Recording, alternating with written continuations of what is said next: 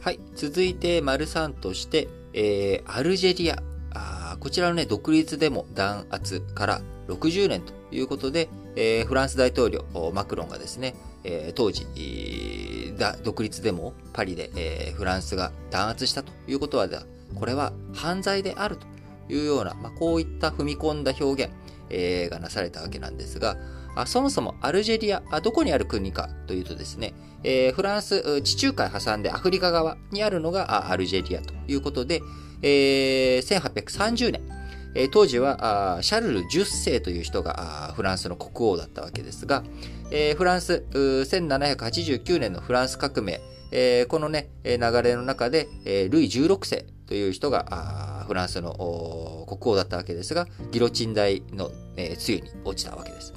で、その後ナポレオンとかが出てきて、えー、ナポレオンが失脚した後には、フランス、再び王政復古ということになり、ルイ16世の弟であったプロバンス伯という人がですね、えー、ルイ18世に即位したんですが、この人後継ぎがいなかったので、えー、またまた自分の弟、すなわちルイ16世の弟、えー、ルイ18世から見ても弟であるシャルル10世という人がまあ、王様に即位していたわけなんですけれども、えー、まあ、この人ですね、えー、もともと、あのー、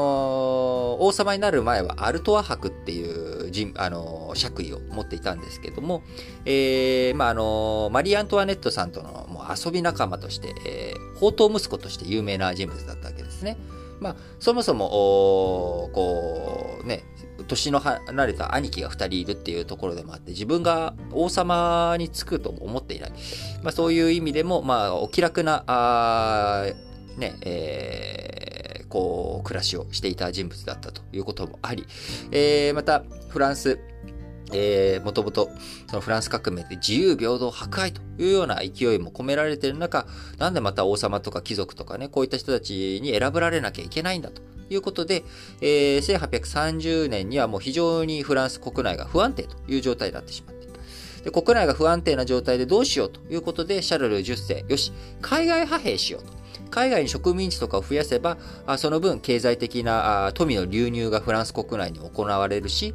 海外にみんなの、目を向けることによって国内の不満をそらそうということで、1830年7月にアルジェリアに侵攻していくということをやったわけですね。ところがそれでみんな騙されることもなく、えー、同月7月にですね、革命が起きて、シャルル10世は王様の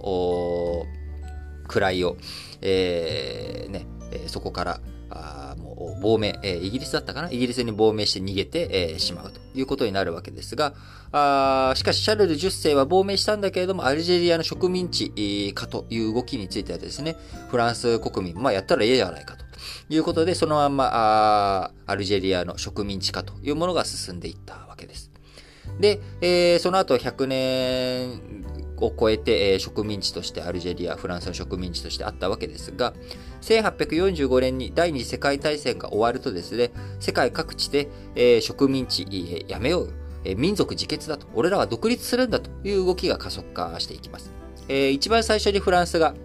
その動き、え困ったのがですね、ベトナムなわけです。えー、ベトナムインドシナ紛争ということで、1854年、えー、までですね、えー、紛争を続けていくわけですが、あそれまで圧倒的に優位だと思っていたフランスが、ディエンピエン風の戦いというので、えー、ベトナムに側に負けてしまうと。でしかも、著しく敗退をしてしまうということで、ここでフランス、もう飽きまへんわ、と。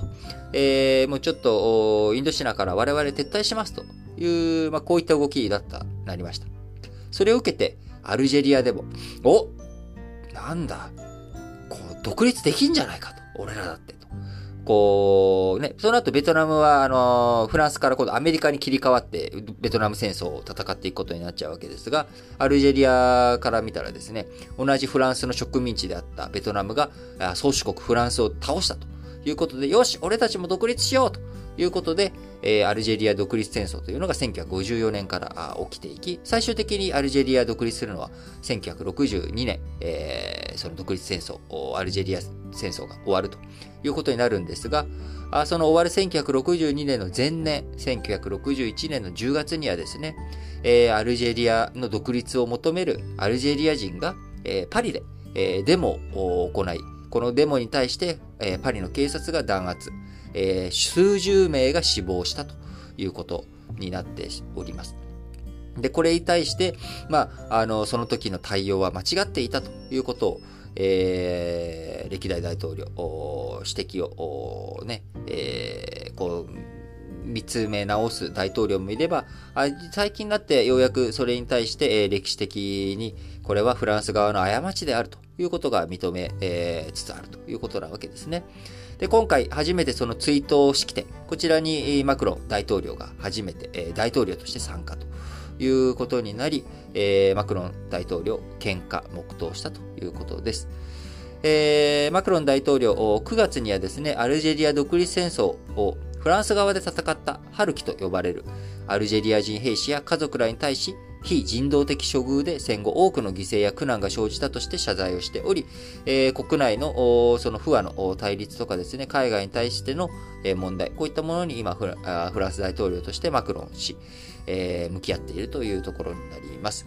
やっぱりこの歴史的な過去のね、植民地時代の遺産、えこれをどういうふうに解消していくのかという問題、え、これはね、何も日本と韓国の間だけにある問題じゃなくて、やっぱりいろんなところで、え、いろんな形でまだまだ残っているということです。え、フランス、アルジェリアの関係、え、こちらもね、非常に難しい問題抱えているわけですけれども、え、こういった問題が少しでも一つずつ一つずつ世界から解消していく、解決していくという動き、これが進んでいってほしいなと強く願っております。